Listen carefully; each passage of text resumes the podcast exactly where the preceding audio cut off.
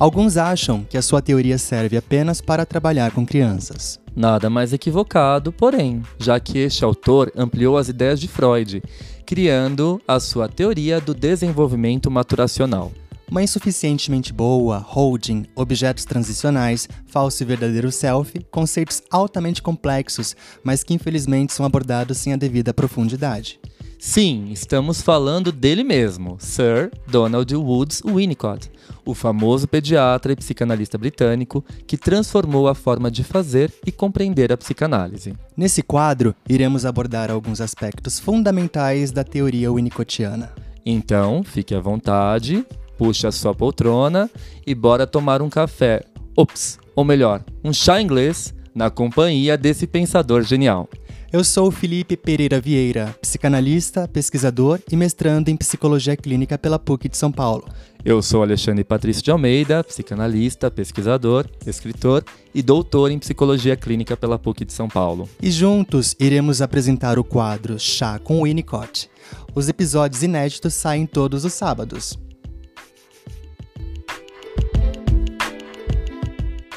Fala pessoal, tudo bem? Sejam bem-vindos a mais um episódio do nosso chá com o Winnicott, não é, Fi?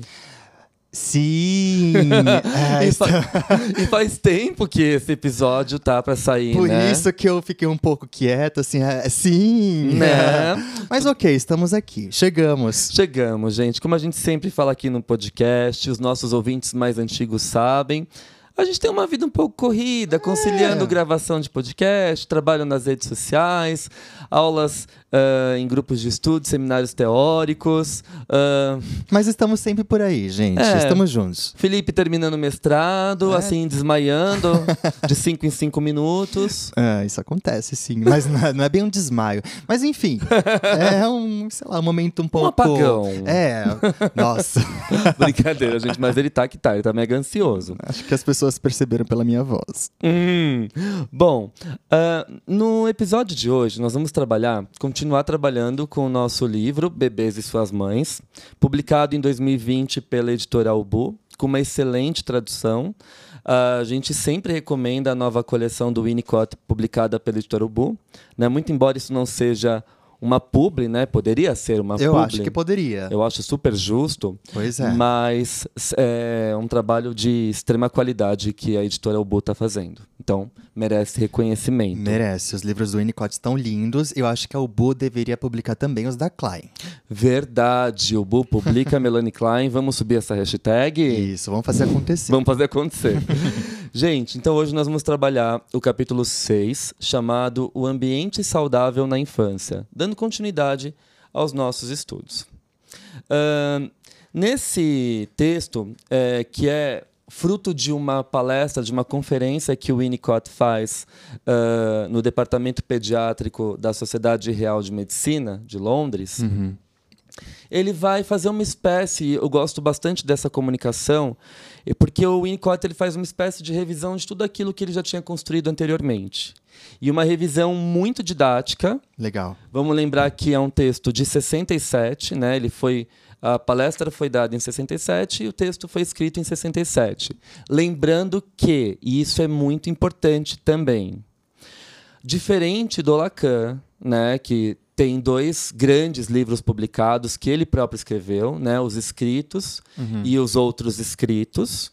Uh, Uh, os seminários do Lacan, o seminário 1, o seminário 2, né, os seminários do Lacan que vocês veem com muita frequência, isso é uma curiosidade e vale a pena a gente fazer essa comparação. E isso não quer dizer que um autor seja melhor que o outro, gente. Eu estou falando do estilo, obviamente. Uhum. Uh, o Lacan, uh, os seminários que o Lacan dava na universidade não foram escritos pelo próprio Lacan muito embora ele fazia a revisão, acompanhava. Quem fez a transcrição dessas aulas foi o Jacques Alain Miller, né, que é o cunhado do Lacan e que transcreveu os seminários. Certo. O Winnicott uh, não era dessa forma que funcionava. Ele, ele fazia o inverso. Exato, ele escrevia a fala dele para apresentar na conferência, no congresso, no simpósio. Ou seja, os textos são originais. Exato, ele sentava e escrevia o próprio texto. Não foram transcrições. Uhum, então muita gente fala ah, as palestras que o Winnicott deu na BBC de Londres. muitas dessas palestras foram escritas por ele antecipadamente. Hum. Então isso é importante dizer, Sim. tá? Legal. Bom, uma curiosidade aí relevante para o nosso, acho, eu acho, pro acho nosso meio psicanalítico. Então eu vou começar a destacar algumas partes do texto, como a gente faz, e a gente vai costurando, associando livremente, colocando partes de obra de arte, de filmes, associando com a nossa vida cotidiana. Então, ele começa dizendo assim, já na primeira página do seu texto. Ah, gostaria de falar sobre as dificuldades que não dependem de doenças físicas. Para simplificar o tema desta fala, presumirei que o bebê esteja fisicamente bem. Então é isso que ele está dizendo, né? Vamos tomar como base um bebê fisicamente bem para poder falar dos aspectos psíquicos e emocionais, Uhum. porque isso exige, é, evidentemente, uma outra pesquisa. Sim. E aí ele diz assim: como talvez vocês saibam, e isso eu gosto muito do Winnicott, que ele é um autor que se implica totalmente no texto, ele se coloca, ele conversa com o leitor. O tempo todo. Como Freud faz, como a Melanie Klein faz, né? São autores que estão se comunicando com o leitor de uma forma muito leve e muito didática, preocupados com o entendimento da- do pensamento. Eu gosto quando Freud fala senhoras e senhores. Ah, é lindo, né? Nas conferências, Sim. nas conferências introdutórias, nas novas conferências introdutórias, nos cinco lições de psicanálise, ele abre Eu todos. acho lindo. Senhoras e senhores. Bom, e aí, gente, ele diz assim: como é, talvez vocês saibam, comecei minha carreira como pediatra e aos poucos me tornei psicanalista e psiquiatra infantil. E o fato de ter sido, de início, um médico voltado para os aspectos físicos influenciou, em grande medida, meus trabalhos. Então ele começa a dizer que ele, como médico, né, o que ele aprendeu na faculdade foi olhar unicamente para os aspectos fisiológicos da criança, para os aspectos biológicos. E muitas vezes fica né, num, num segundo plano essa questão afetiva, psíquica, que ah, ele, ele próprio sentiu falta no processo de sua formação médica. Sim. Tanto que ele vai buscar isso, né? Na própria análise, começando pela análise pessoal e aí estudando psicanálise para se tornar psicanalista. Exato. E aí, mais para frente, ele diz assim, ó.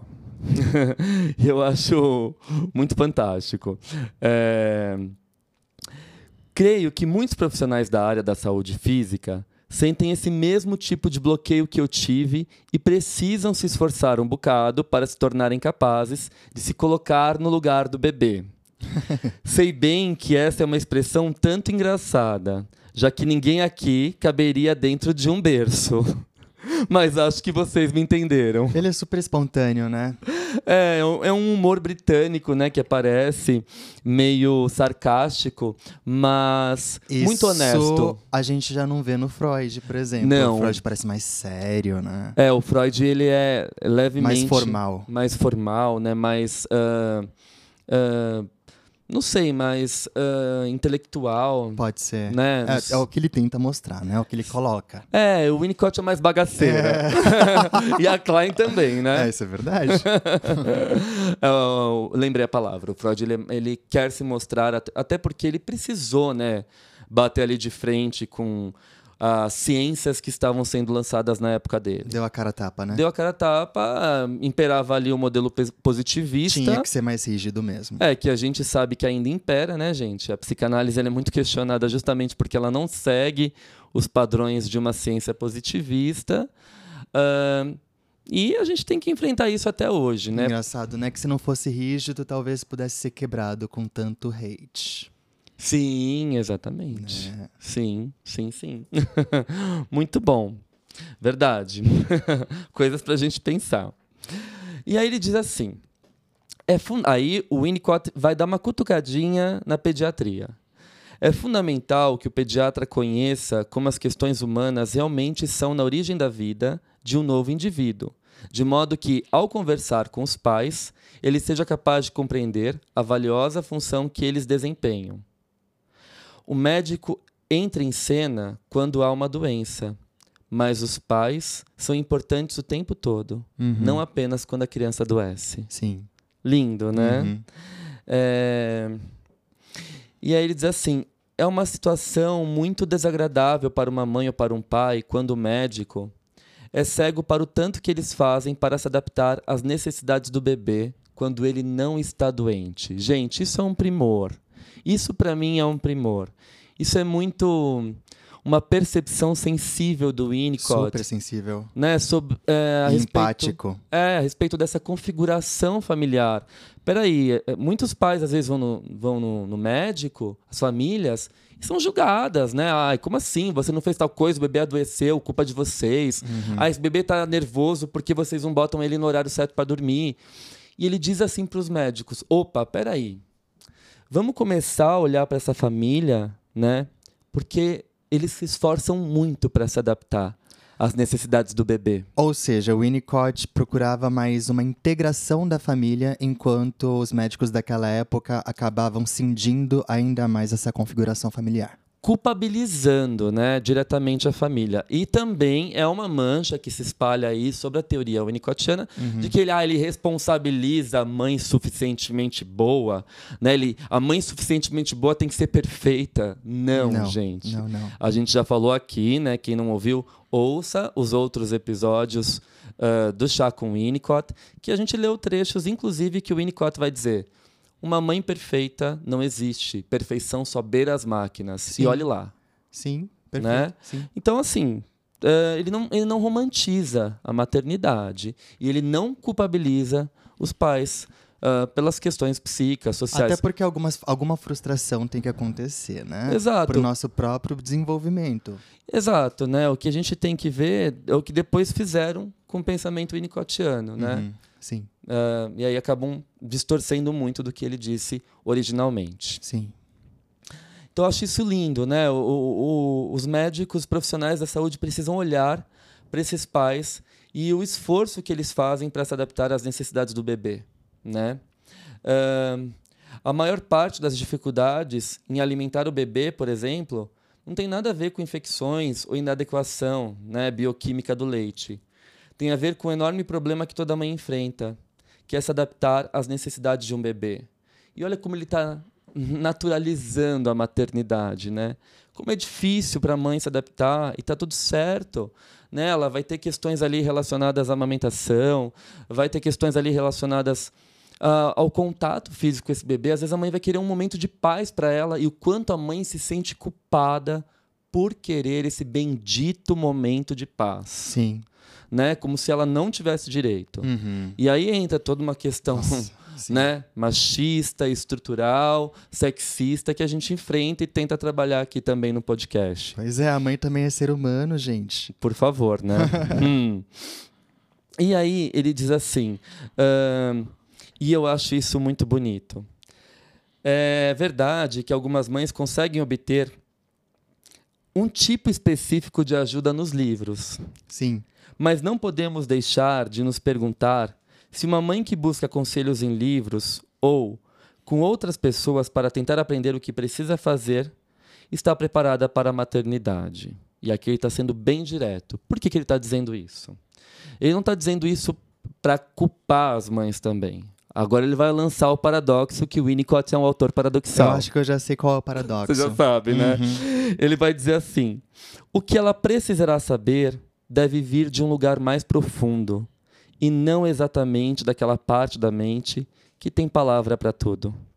As coisas mais importantes que uma mãe faz ao bebê não são feitas com palavras. Perfeito. Ai, gente, isso dá para emoldurar, não dá? É Essa verdade. fala.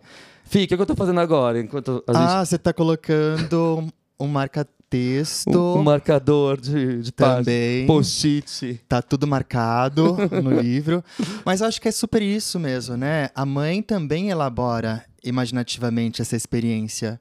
Né? Tudo tem que passar pela via da experiência para ser apropriado.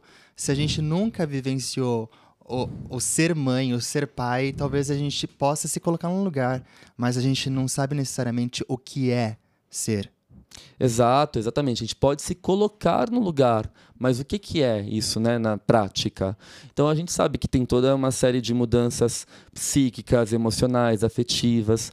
Né? É um período também de muita transição para a mulher que deixa, de, ocupar, ser, exato, né? ser somente filha. filha e passa a ser mãe. Tem um serzinho ali dependente de mim me chamando. Tudo isso né? deve ser elaborado. É o que ele vai dizer. Ele fala assim: olha, não precisa ficar tão apegado aos livros, aos manuais. Ai, o gente, medo de errar, né? Hoje são esses grupos do WhatsApp que dizem que e o que não dizem, que pode, que não pode fazer, né? Aquela, os procedimentos, sem procedimentos de como cuidar bem de um filho. Gente, não, a gente sabe que não é assim. Imagina só se colocar no lugar do bebê, numa situação como essa, o bebê mamando o seio dessa mãe e observando a feição de preocupação dessa mãe que pode estar fazendo alguma coisa errada. De acordo com os manuais do WhatsApp, né? Exatamente. É isso que a gente está querendo dizer. Então é, é, algo muito mais profundo, é uma conexão do outro, do ambiente com o bebê. É uma conexão ainda que inconsciente. E é legítima, é, é legítimo. verdadeira, espontânea. Sim, sim. Aí que tá. E aqui, obviamente, também nós não estamos desprezando uma ajuda técnica, Sim. né? Um aconselhamento técnico. Às vezes tem mãe totalmente perdida, assim. Mas... Nossa, como é que eu vou dar uma mapa pro meu filho de quanto em quanto tempo, né? Aí o pediatra vai e orienta. Ok. Mas o que a gente está criticando aqui são os manuais de como criar um filho. Eu acho que, assim, está implícito nessa questão dos manuais uhum. a ideia do ser e do fazer. E o que Através que... do manual, é. a gente vai lá e faz o que a gente leu. E o ser, no, em outro sentido, é simplesmente você se apropriar dessa, desse novo papel que você ocupa, que além de ser filha, agora você também é mãe. Então, ser mãe tem toda uma elaboração. E Lindo. isso a gente consegue só com o tempo e com a prática. Lindo. Aí, quando a gente consegue fundir as duas coisas, maravilha. Você é, né? E, e ao mesmo tempo você faz. Ai, que lindo, Fi. Amei. Super concordo com isso. Bom, Uh, e aí ele diz assim, novamente ele solta uma ironia aqui que é bárbara. Em minha longa experiência, tive a chance de conhecer muitos médicos, enfermeiras e professores que achavam que podiam dizer às mães o que fazer e que gastavam muito tempo dando instruções para os pais, e pude observá-los se tornarem mães e pais e ter longas conversas com eles sobre suas dificuldades e descobri que muitos tiveram de abandonar tudo o que achavam que sabiam e que inclusive vinham ensinando. Hum. É exatamente isso que o Fi acabou de dizer, né? Quando você não ainda é mãe, pai, você se põe no lugar, você presume que é assim que faz. É. E aí o Winnicott fala que esses médicos que davam conselhos quando de fato se tornaram mães e pais, eles viram que os conselhos não funcionavam, não era bem assim na prática e Exato. começaram a repensar essa postura técnica, né, rígida ali de um manual. E outra coisa, né, gente? Lembrando que na teoria winnicottiana, tudo aquilo que faz o sujeito perder a sua espontaneidade é patológico. Sim, exatamente. Né? Então, obviamente, uma criança criada dentro de, de, uma orientação, de um de manual, um molde. de um molde, ela não vai conseguir sustentar a espontaneidade ela dela. vai, na verdade, se, se integrar, né, de Uhum. acordo com aquele molde, Uhum. né? E isso já é uma questão preocupante, né? Quem é essa criança? Perfeito. será que existe só uma receita? Perfeito. Muito bom. Vamos para o próximo bloco? Vamos tomar um chá.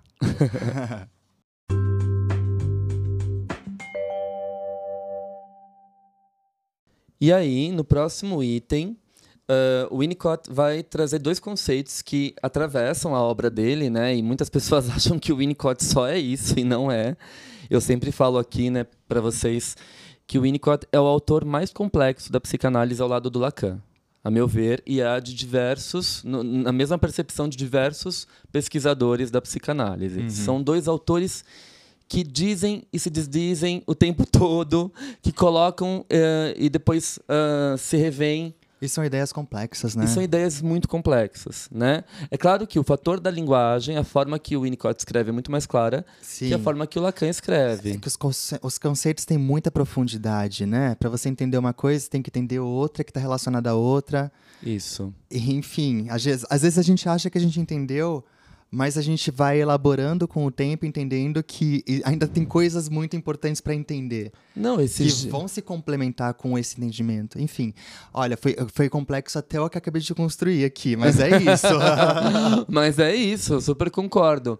É, esses dias, no meio do seminário teórico, algum aluno fez uma pergunta sobre a pulsão de morte, né? Eu fui explicar e eles falaram assim: Nossa, professor, é, você explicou super rápido, assim, de uma forma super didática. Eu falei: Gente, mas para eu chegar nessa explicação rápida e didática, eu acho que eu demorei 10 anos lendo Além do Princípio do Prazer, de Freud, né? Então, não é assim, é como o Fê falou, é uma, é uma construção e uma desconstrução. Constante, né? Constante. Exatamente. Então, é, ele vai dizer sobre o segurar e o manusear, né? Os famosos holding, holding and handling. Isso.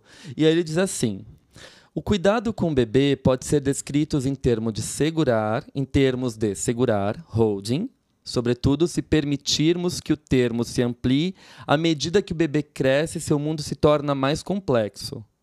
Com o tempo, o termo pode muito bem incluir a função de unidade familiar e, de maneira mais sofisticada, para, pode ser empregado para descrever as práticas assistenciais de profissionais especializados no cuidado. No início, entretanto, é o segurar físico da estrutura física do bebê que fornece uma condição psicológica boa ou ruim. Uhum. Segurar e manusear bem facilita os processos de amadurecimento, enquanto segurar mal implica interrompê-los repetidamente em decorrência das reações do bebê perante as falhas na adaptação. Certo. Então, uma coisa muito importante, o holding, quando o Winnicott fala desse termo, o segurar, é um segurar que, como ele disse, começa ali no ato fisiológico e passa para um ato psíquico, num estado de simbiose, de conexão entre a figura cuidadora e o bebê. Então, através do holding, o bebê que nasce na perspectiva winnicottiana, com uma tendência à integração, mas totalmente desintegrado, a gente não tem ali um corpo ainda bem formado, os instintos não foram apropriados e não existe ego. Uhum. Isso é muito importante. Né? Não existe um ego precoce, arcaico, que já responde por si. Sim. Então, o bebê nada mais é do que uma continuidade do ambiente. E aí o Winnicott vai dizer que esse holding, esse segurar, ele promove integrações nesse bebê. integrações do tipo espaço-temporais. Uhum. Essas integrações elas vão sendo promovidas por conta do ritmo que esse bebê é segurado, da constância, da continuidade. Então ele vai tendo, uh, ele vai adquirindo aos poucos uh, uma noção de espaço e tempo. Peraí, eu estou localizado aqui, né? É, eu me percebo dentro dessa condição. Então, é uma, uma conquista espaço-temporal. O handling, por outro lado, que é o manuseio, né? o, o tocar, o manusear, o dar banho, beijar a barriguinha, fazer massagem quando está com cólica, todas essas questões, né? É, é o manuseio do corpo do bebê, as trocas de fraldas. Então, esse manusear, ele vai favorecendo também pequenas integrações, mas ainda mais que isso. Como ele está ligado ao corpo, ao físico, ele garante uma personalização. O que eu quero dizer com isso? O que o Winnicott vai chamar quando a psique ela é aos poucos alocada no soma, no corpo. Uhum. Então a psique começa a ganhar um formato em parceria com o corpo, formando uma unidade psicossoma. Perfeito. Tá? Então, isso é muito importante.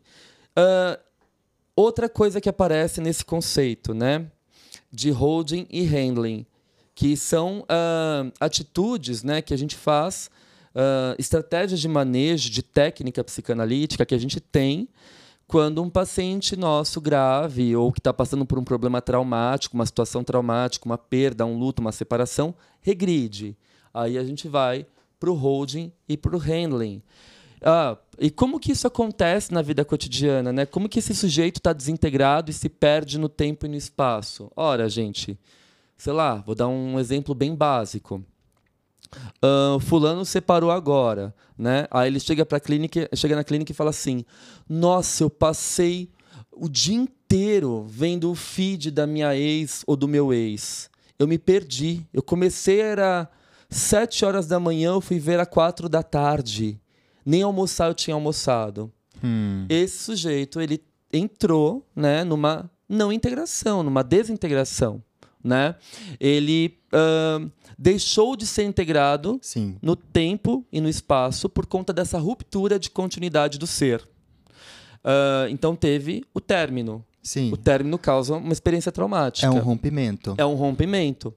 E, E, aí, o que, que se rompe? O que se rompe é a psique e o soma. Fica dividido. não apenas, né? Eu também penso ah, não apenas ah, no rompimento psicossoma, mas também no próprio rompimento apenas psíquico, porque a integração espaço-temporal ela é mais primitiva, ela é mais arcaica que a personalização. Hum, tá. Né? Ela acontece antes. Sim. Embora as duas elas caminhem juntas o tempo todo. Perfeito. durante o nosso amadurecimento, que se dá desde quando nós somos recém-nascidos até a nossa morte, gente. Uhum. Né? Até porque o Winnicott diz assim: ah, uma integração completa nunca existe.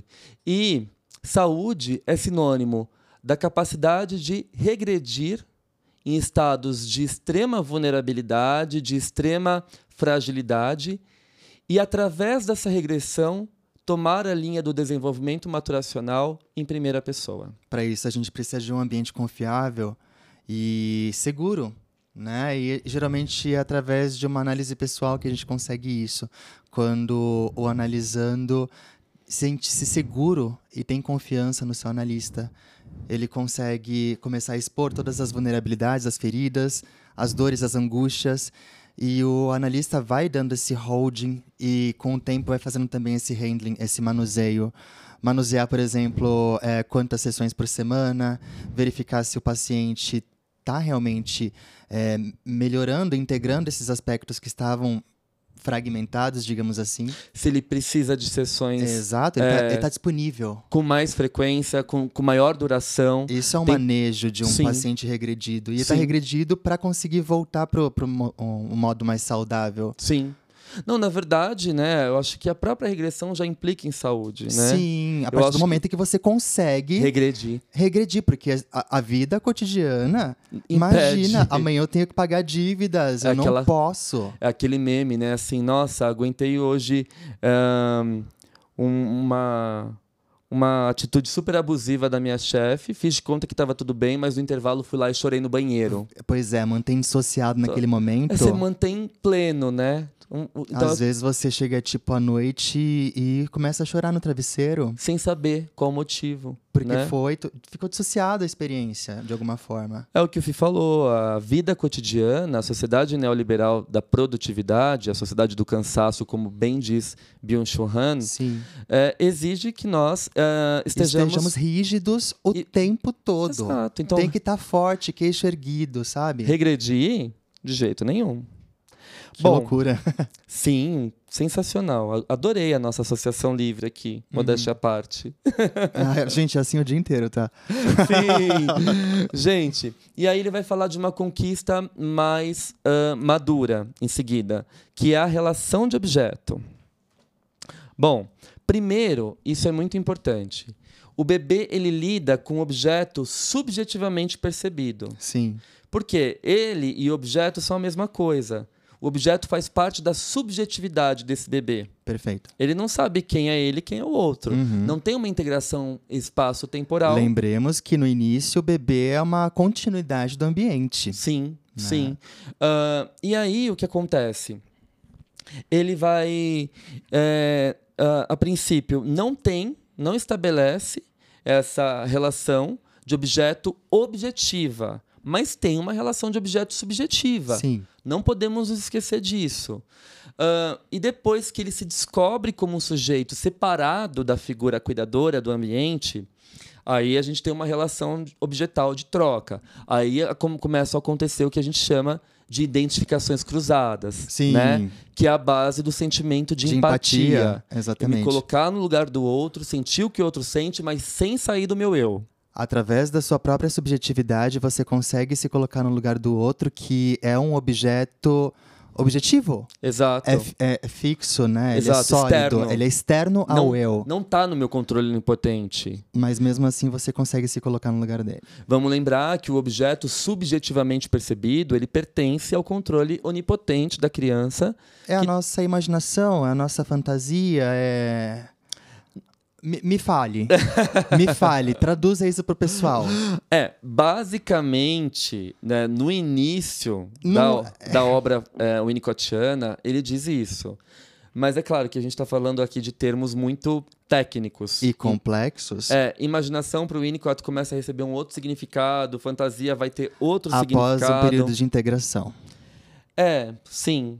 Né? E a, a fantasia, por exemplo, para o Winnicott, só aparece depois da fase do uso de, de um objeto. Ok, então o que a gente está falando aqui de realidade subjetivamente percebida, pessoal, tá muito relacionado a um momento de ainda não integração em que o bebê nasceu, ele tem poucos meses e tudo ainda é muito não claro. N- n- n- não é necessariamente um objeto real, não, não sabe se na verdade é uma criação desse bebê. É, é o ambiente em si, da forma que o bebê percebe. Ele não Isso. sabe quem é a mãe, não sabe Isso. quem é que está cuidando dele, E é, enfim. im- e é importante que essa percepção seja sustentada para que o bebê possa habitar essa condição de onipotência e essa realidade sub- subjetiva. E é o que o Winnicott fala, né? A realidade externa, a realidade objetiva, precisa ser apresentada para o bebê em pequenas doses. Ele diz, em doses homeopáticas. Pro bebê não se dar conta de que ele nasceu e isso é muito triste. eu não vou apagar, eu não vou editar essa parte. Vai subir assim, tá? Não, mas, Olha, eu não digo mas é nada. difícil. É, difícil. Por que, que é difícil, Felipe? Ah, porque viver é uma coisa muito difícil de se fazer. É, pois é, não, não disse mentiras. Bom, e aí ele diz assim, né? é, Minha longa experiência me permitiu enxergar que o padrão na forma de se relacionar com objetos é estabelecido na primeira infância e que tudo o que acontece no início é importante. É muito simples pensar apenas em termos de reflexos. Médicos e enfermeiras não devem jamais cair nessa armadilha de pensar que, porque os reflexos existem, a história toda se resume a isso. De novo, ele está fazendo uma crítica a profissionais que só têm essa visão fisiológica do ser. O bebê, ele diz assim, é um ser humano, imaturo e extremamente dependente. E isso, e perdão, e também um indivíduo que vivencia e registra experiências. Isso tem enorme importância prática para todos os envolvidos no manejo durante os estágios iniciais. Uma parcela ah, muito grande né, de profissionais, de profissionais da área da saúde, eh, acabam sendo responsáveis ah, por todo esse momento inicial do bebê. Né? Então, ele está atentando, justamente por ser uma palestra dada num, num, eh, numa sociedade médica, ele está atentando para a importância desses cuidados primitivos né, e, de, e de quanto esses profissionais desempenham um papel fundamental. E aqui a gente estende, né, Fi? Para de escola, apoio.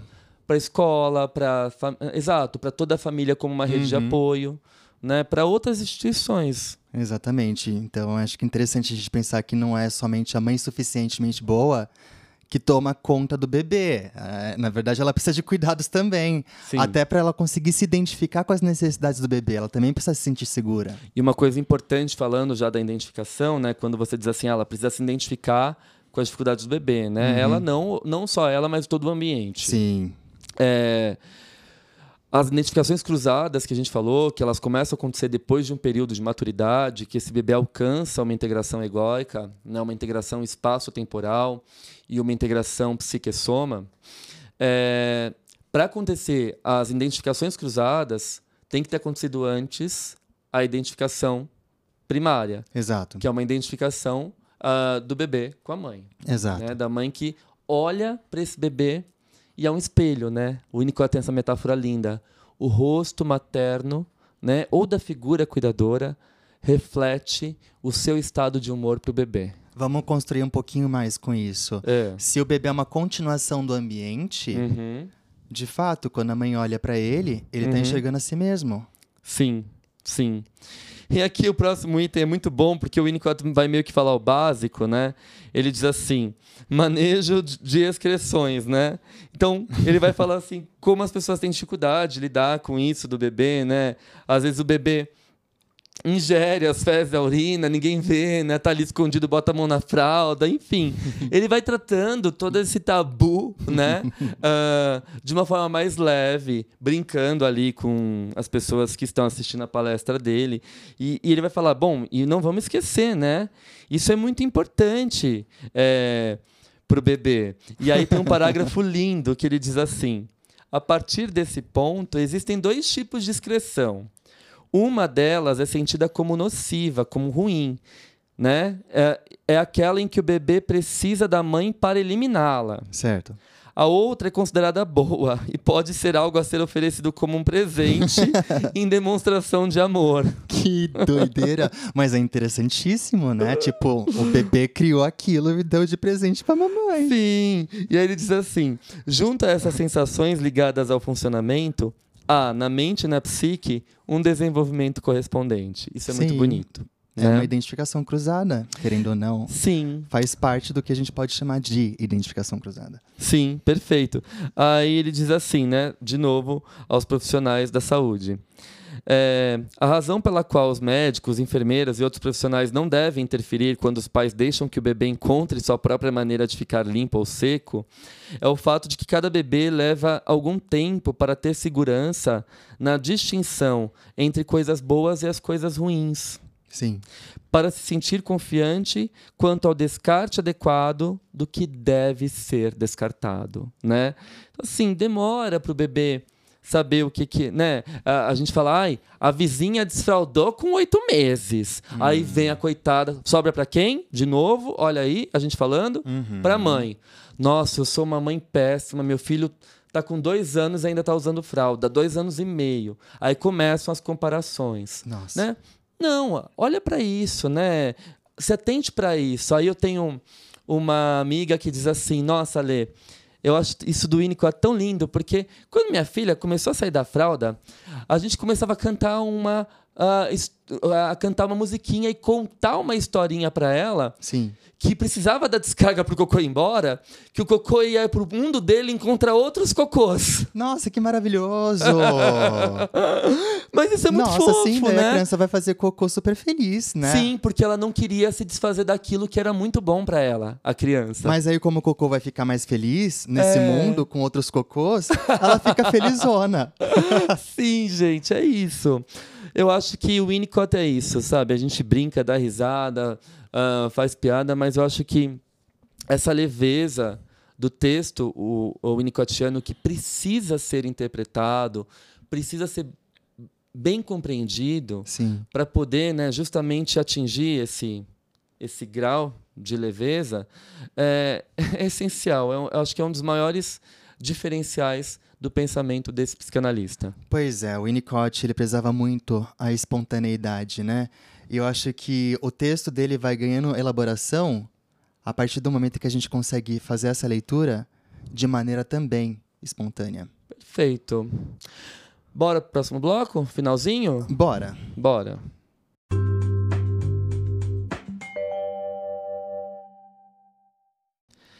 Então, acho que depois dessa discussão toda, né? ah, ah, voltando um pouquinho, só como uma forma de revisão, ali quando a gente falou do holding, do handling, eu fiquei pensando ah, em, outro, em outras duas ideias do Winnicott que são bastante mal compreendidas, ah, que é a questão da mãe ambiente e da mãe objeto. Ah, sim. Né?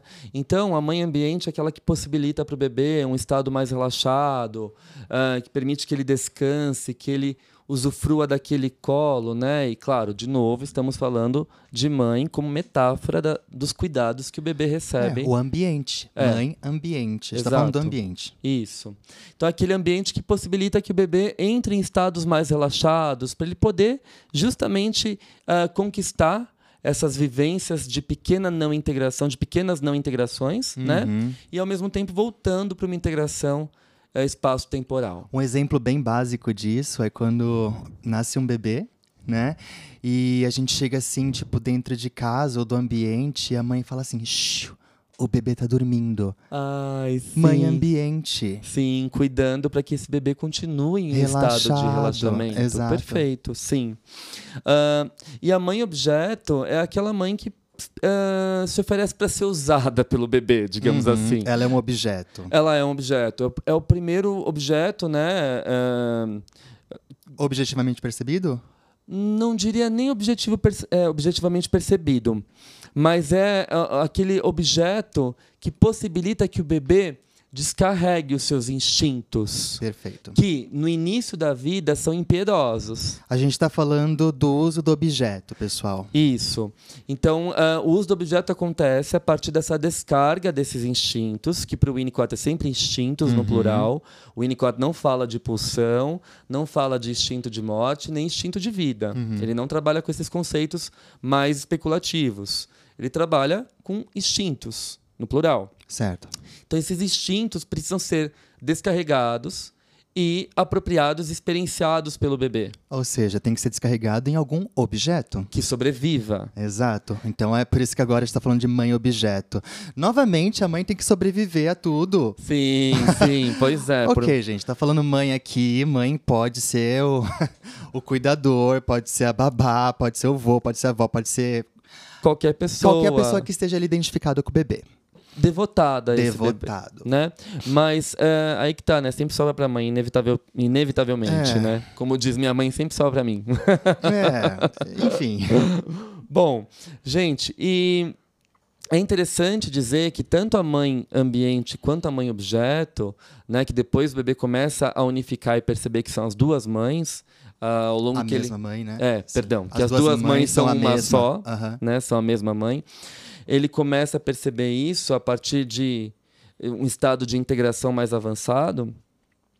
Essas duas mães, que na verdade são uma só, Uhum. elas realizam tanto funções de holding quanto de handling. É, muitas pessoas pensam assim, ah, a mãe ambiente só faz o holding, só permite o bebê descansar, ficar com ele no colo. E a mãe objeto faz o handling. Não é bem assim, né? Tanto a mãe ambiente vai fazer um pouco de holding e handling, dando contornos ao corpo desse bebê, manuseando o corpo desse bebê, nas trocas, no banho, né?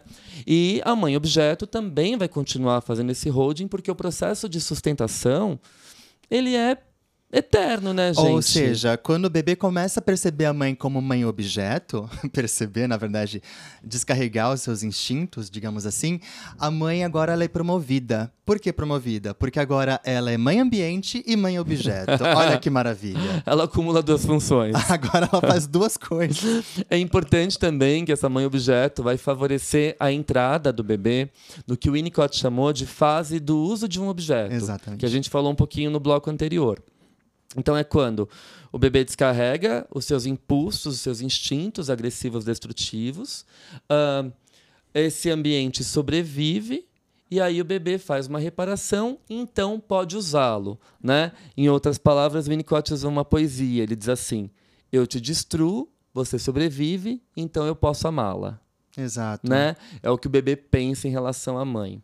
E isso é muito interessante, né? Porque é, ele vai chamar isso de ciclo benigno. Sim. Isso precisa se repetir durante várias vezes nessas etapas iniciais do desenvolvimento psíquico Para ser elaborado e apropriado. pelo self, né? Aham. E aí o que acontece? Isso não depende só da mãe, depende de todos os cuidados que essa criança vai receber, né? Então imagina só, na escola, a criança vai, testa o ambiente porque está revoltada que é o primeiro dia de aula, tá com saudade de casa, grita, chuta, tal, e a professora vai e fala assim, olha, nunca mais vou olhar para você, porque você deu muito trabalho hoje. Fica aí no canto. A criança na hora vai falar, não poxa, sobreviveram, não. né? Melhor deixar esses impulsos guardados aqui dentro. Mas- ou Ou ter ahn, impulsos agressivos, Descontrolados, descontrolados. porque Porque, ele- eles não, não encontraram elaboração. isso, Eles não, ele a criança acaba não sabendo a força que ela tem, isso, a, a forma que ela consegue machucar as pessoas e tudo mais. isso. Sabe uma coisa que eu só queria acrescentar? É. Eu diria que o, o bebê ele faz uso do objeto no ambiente. Uhum. E esse ambiente acaba sendo a casa, a escola e tudo mais. Ela vai Perfeito. continuar sim, é, testando o ambiente através de um objeto que está no ambiente. Perfeito. É uma visão mais subjetiva e, ao mesmo tempo, objetiva de uma realidade. Perfeito. Isso mesmo. Muito bom. Por fim, para finalizar esse episódio, eu vou ler para vocês um trecho inédito de algo novo que está por vir. Sim, é isso mesmo que vocês estão pensando. Spoiler. O meu livro novo está chegando. E eu vou ler um trecho dele para vocês para a gente ah, fechar esse episódio. Ahn, e detalhe, fiquem atentos lá no meu Instagram, arroba Alexandre Patrício, porque muito provavelmente semana que vem, a partir aí do dia 6 de março de 2023, eu vou começar a fazer alguns posts aí, dando alguns spoilers do livro novo que está chegando. eu quero ver todo mundo nos lançamentos, hein, gente? Por favor. Por favor. Eu vou ler aqui, eu vou ler então um trecho para vocês. Abre citação. O conhecimento contido no livro Bebês e Suas Mães me parece ainda mais necessário ao mundo contemporâneo, quando os indivíduos desconfiam cada vez mais do valor da experiência transmitida entre sujeitos que compartilham destinos semelhantes e só se sentem seguros quando substituem tais saberes históricos por inovações tecnológicas. Em tempos nos quais a família entrega a educação de suas crianças aos famosos especialistas, a simplicidade winnicottiana simboliza uma ousadia muito atual, evidenciando o fato de que a perfeição humana não existe e nem deve ser esperada. Em outras palavras, aí eu cito Winnicott, com o passar do tempo, o bebê precisa que a mãe fale ao se adaptar. E esse fracasso também é um processo gradual que não se aprende nos livros. Fecha a citação. Ao contrário do que muitos imaginam, o Winnicott retira a maternidade de um lugar de romantização e idealização, ao salientar que a figura materna deve ser apenas ela mesma, prestando os cuidados necessários na medida do possível, nem de mais e nem de menos. Não há nada de místico nisso, escreve Winnicott. Esse é um trechinho do que vocês vão encontrar no meu livro que está chegando, né, Felipe? Ansiedade é mil. Bom, o Felipe é suspeito porque ele já sabe todo o conteúdo do livro. viu, Isso é gente? verdade. Ele foi o primeiro leitor. E detalhe, posso contar o spoiler para os ouvintes? Qual spoiler? O Felipe foi quem escreveu A Quarta Orelha. Pois é, isso aconteceu. Convidei ele, falei, Fi, você quer escrever o texto da quarta orelha do livro? Ele falou, meu Deus, será que eu consigo? Eu falei, claro que consegue. e é sério, gente, ele escreveu o texto em 20 minutos. E foi um texto que me deixou muito emocionado, mas não vou falar mais sobre ele. Quem quiser, que espere o lançamento, porque esse livro promete. Ah, eu espero que sim. Ah, É eu espero que esteja bom, né? É isso, então, gente. Muito obrigado pela companhia. E, se tudo der certo, se a gente conseguir se organizar, até sábado que vem. É isso aí. Até tchau, tchau. sábado que vem. Tchau, tchau.